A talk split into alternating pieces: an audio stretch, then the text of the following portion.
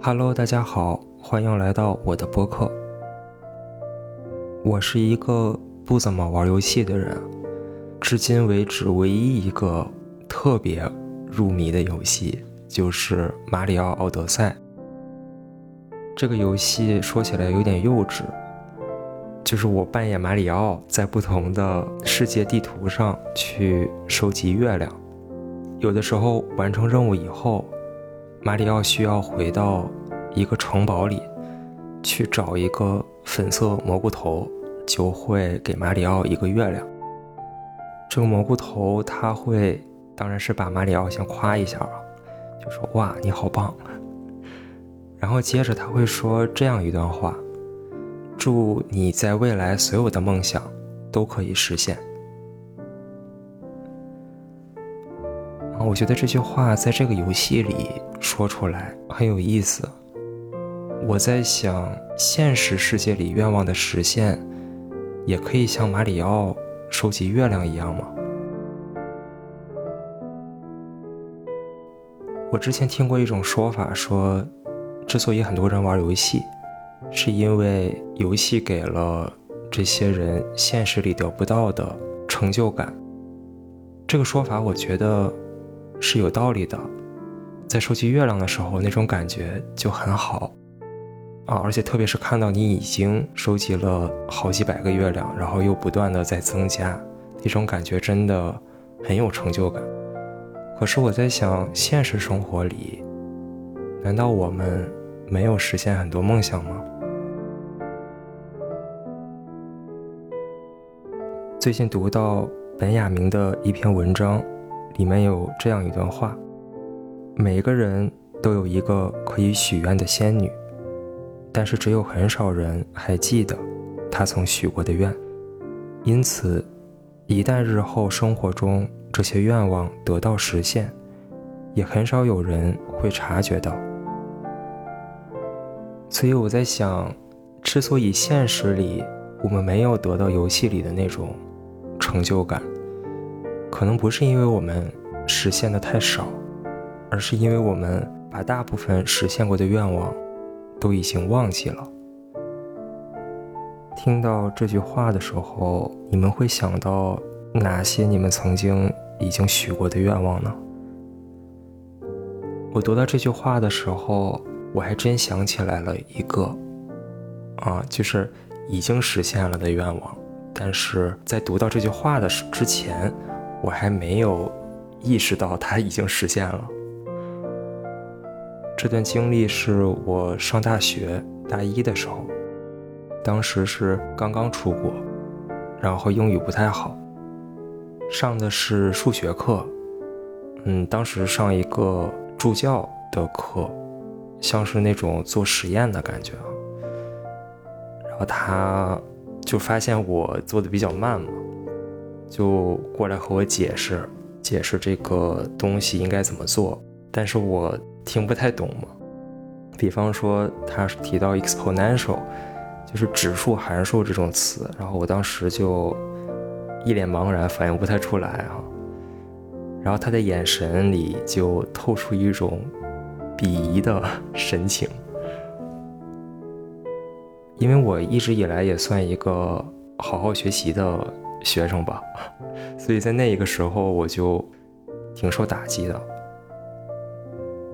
所以当时我就许了一个愿，我说，如果将来有一天我做助教的话，我不要做他这样的助教。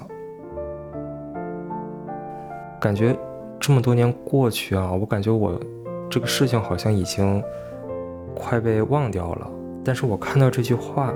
想起来这件事情，我发现它其实真的实现了，因为在我上大三和大四的时候，我真的变成了一个助教，而且我觉得我变成了一个比当时的那个助教更平易近人、更有耐心的助教，所以还很有意思。如果不是看到这句话，我可能早就忘了，原来我当时的那个愿望已经实现了。所以由此我就觉得，可能很多时候我们自己觉得自己很无力，自卑也好，或者感到空虚也好，可能很多时候不是因为自己真的一无所成，真的那么一无是处，而是因为我们没有很好的收藏曾经自己已经实现的那些愿望，因为那些成就不像马里奥里的那个月亮一样那么具体，那么具象。你可以去统计它，一共有多少个？你可以把它摆成一排，摆成两排，摆成三排。现实里的愿望，很多时候，它实现的那天是一个很普通的一天，是在很久很久以后的一个普通的一天，所以你很很有可能实现的时候忘记了，原来今天是一个大日子，今天是一个好日子。所以我觉得，这其实是有点可惜的。如果我们能再细心一点，再仔细一点，我们就可以捕捉到，原来我们自己已经完成了很多，已经做到了很多。曾经我对于景区的纪念品商店是比较无感的啊，或者说不理解，不知道为什么有人要去那里面买东西啊。包括对那些每天都发朋友圈的人，还有当然类似的写日记啊或者什么的。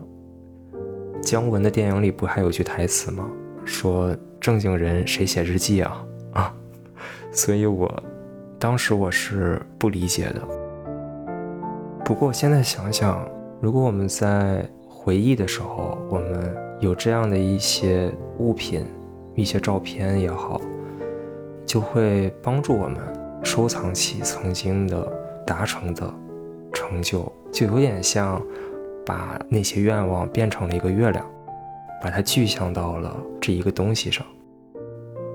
所以我现在也会到了一个想到的地方，我也会去买一个冰箱贴或者一个小物件，放在冰箱上或者摆在书架上。我觉得。可能在很多年以后，当我看到这些小物件的时候，我会体验到同样的像收集了几百个月亮一样的那种内心的充实感。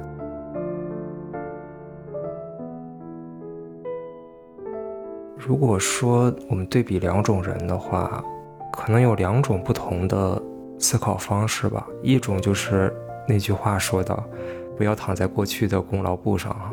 不管我们曾经实现了什么，我们都往前看。但是我觉得这里面有一个问题，就是这种人很专注于那些还没实现的，而另一种人呢，可能他会更多的乐意去回头看看自己已经实现的东西，啊，回头看一看，然后再出发。我觉得我曾经是第一种人，但是第一种人。那个状态对我来说是焦虑的，嗯，那个时候的我的眼里就总觉得很挫败，因为我总觉得为什么我想得到的东西都那么难以实现呢？我的满眼都是没有实现的东西。但是第二种人，我相信他的心态是信心满满的，因为他是充实的，他是带着。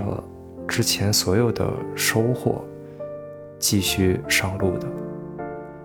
所以现在让我选的话，我愿意当第二种人，发现那些已经实现了的愿望的人，带着曾经的那些收获，昂首挺胸的前进的人吧，而不是一个很焦虑的，甚至有点狼狈不堪的前进的人。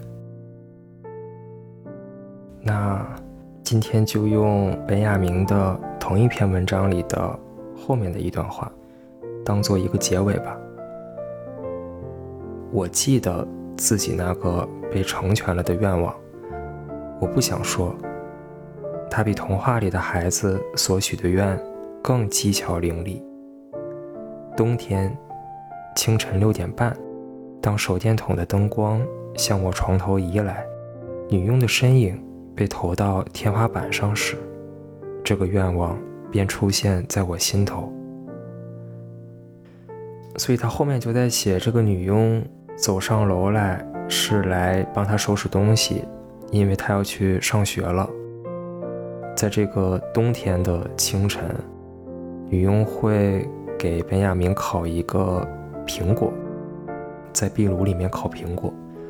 所以后面本雅明就写到：“我耐心地等着，直至我觉得已嗅到那泡沫般酥松的香气，它似乎来自比圣诞夜树木的芳香更深、更隐匿的冬天角落。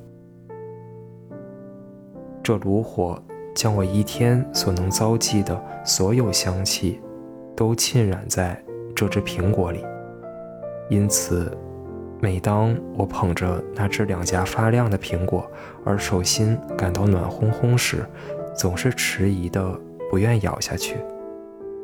我感到苹果的香气里含有着隐隐的传达，一旦咬下去，它太容易从我的舌尖溜走了。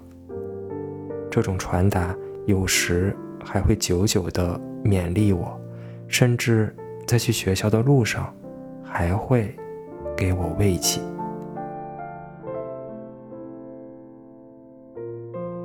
那就说到这里吧，希望大家都有这样一只烤苹果，让追求梦想的你得到一丝丝慰藉。晚安。